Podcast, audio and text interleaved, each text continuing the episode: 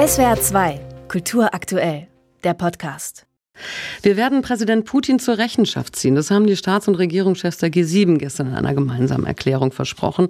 Die wahllosen Raketenangriffe auf ukrainische Städte, auf Zivilisten seien Kriegsverbrechen. Und der russische Beschuss mit Raketen und Drohnen geht weiter. Gestern waren auch Städte im Westen des Landes wie Lviv Ziele der Angriffe, also weit entfernt von der Front. Heute treffen sich nun die NATO-Verteidigungsministerinnen und Minister in Brüssel, um auch über die weitere Unterstützung der Ukraine zu beraten. Und darüber spreche ich mit Markus Keim von der Stiftung Wissenschaft und Politik. Schönen guten Morgen. Schönen guten Morgen, ich grüße Sie. Vor dem Treffen hat Generalsekretär Stoltenberg schon angekündigt, die NATO-Staaten werden nun die Produktionskapazitäten für Munition und Ausrüstung erhöhen. Die Ukraine brauche im Krieg gegen Russland eine breite Palette unterschiedlicher Systeme. Sind sich die NATO-Staaten da nun angesichts der jüngsten Entwicklungen einig? Nach wie vor ja. Man mag das erstaunlich finden, aber die Geschlossenheit und Entschlossenheit, so dieses Doppelsignal der NATO hält weiter an. Zwar ist die NATO doch bemüht, das ist ja von Anfang an erkennbar und das ist Teil ihrer Politik, nicht in direkte Kampfhandlungen mit, mit russischen Streitkräften verwickelt zu werden. Das war der Hintergrund ähm, der Ablehnung der Flugverbotszone im Frühjahr. Aber an der grundsätzlichen Unterstützung der Ukraine lässt sie keinen Zweifel aufkommen, wobei sie zusätzlich immer wieder betont, dass die NATO eher eine koordinierende Funktion hat und die zentrale Last bei der Unterstützung bei den Einzelmitgliedstaaten liegen würde. Die deutsche Bundesregierung hat immer wieder betont, sich bei der Frage nach der Lieferung von zum Beispiel Kampfpanzern mit den Verbündeten abzusprechen. Das ist auch immer so gewesen in der Vergangenheit. Wird es denn nun diese Panzerlieferungen geben?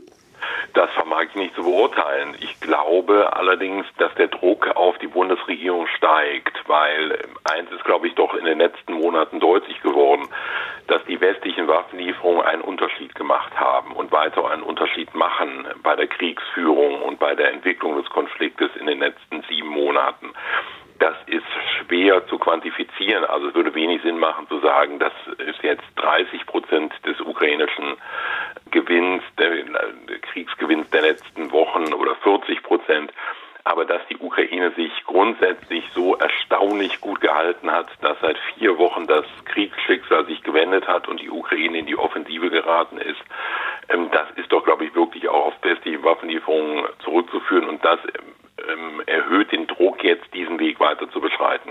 Nun soll es heute nach der Sabotage gegen die Gaspipeline in der Ostsee auch um den Schutz der kritischen Infrastruktur gehen beim NATO-Treffen. Wie groß sehen Sie die Gefahr solcher weiterer Sabotageakte?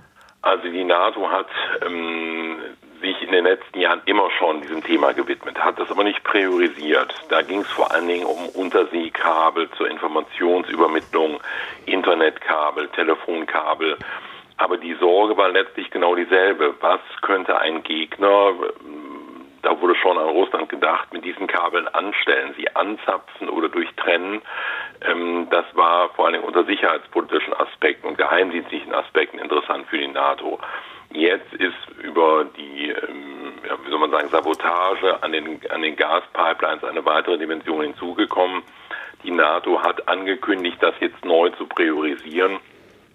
Sie hat eine maritime Präsenz im Ostseeraum angekündigt, will ihre äh, Präsenz mit Schiffen verstärken. Ähm, man muss aber, glaube ich, realistisch sein. Die gesamte kritische Infrastruktur, das, was wir nennen, wird die NATO nicht schützen können. Von daher wird sie sich, glaube ich, auf die Dinge fokussieren können oder auch müssen, die von militärischer oder geheimdienstlicher Bedeutung sind. Stoltenberg hat in seiner Pressekonferenz auch das schon lange geplante NATO-Nuklearmanöver Steadfast Noon angekündigt. Bei dieser Übung simulieren die Streitkräfte der Allianz den Abwurf von Atombomben aus Kampfflugzeugen. Wäre es angesichts der nuklearen Drohung Russlands jetzt nicht besser, darauf zu verzichten? Nee, genau entgegengesetzter Meinung. Ich finde, letztlich ist ein wichtiges Element der Abschreckungsstrategie äh, der NATO, die ja gegenüber Russland, Russland spätestens seit dem NATO-Gipfel im Juni nochmal akzentuiert worden ist, ist eben auch dieses Abschreckungspotenzial durch Übungen und Manöver zu unterstreichen. Und das ist doch angesichts der nuklearen Bedrohung oder nicht Bedrohung, der nuklearen Rhetorik Russlands der letzten Monate doch, glaube ich, dringlicher denn je, dass die NATO hier deutlich macht, dass sie sich nicht einschüchtern lässt, dass sie grundsätzlich ähm, die, nukleare Abschreckung aufrechterhält und in diesem Kontext sind solche Manöver auch notwendig. Mhm. Jetzt hat äh, Stoltenberg aber auch gesagt, die jüngsten russischen Angriffe spiegelten den Mangel an Alternativen wider. Tatsächlich verliere Russland auf dem Schlachtfeld. Aber wenn das nun zur Folge hat, dass Putin wahllose zivile Ziele angreift, steigt dann nicht auch die Gefahr eines atomaren Schlags? Also wir wissen natürlich nicht, was passiert. Wir können nicht in den Kopf des russischen Präsidenten gucken. Ich bin ein bisschen zurückhaltend an dieser Stelle, das zu glauben. Erstens, der militärische Nutzen eines Nukleareinsatzes wäre überschaubar. Die ukrainischen Streitkräfte sind weit verstreut. Es handelt sich um eine lange Front. Ähm, sozusagen der Schaden wäre überschaubar. Wir reden ja von taktischen Nuklearwaffen mit begrenzter Reichweite und begrenzter Sprengkraft. Zweitens, ähm, dann wäre der russischen Erzählung endgültig die Maske vom Gesicht gerissen, dass es sich um, um eine begrenzte Spezialoperation ähm, handelte. Dann wäre auch dem letzten Russen und der letzten Russin klar, es, um eine, es geht um Krieg und mit allen Konsequenzen für die russische Gesellschaft. Und das dritte Argument, was ich vorbringen würde, wäre, letztlich würde Russland damit zu einem internationalen Paria werden. Selbst unter den Staaten, die Russland vielleicht jetzt nicht unterstützen, aber zumindest ein bisschen abwartend sich verhalten. Ich denke an China, ich denke an Indien. Das sind Staaten, die letztlich eine Ordnung, wie Russland sie anstrebt, diese Ordnungsvorstellung teilen, aber diesen losen Umgang mit nuklearer Rhetorik oder gar mit Nuklearwaffen äh, zurückweisen würden. Da würde Russland sie gar nichts gewinnen. SWR 2 Kultur aktuell. Überall, wo es Podcasts gibt.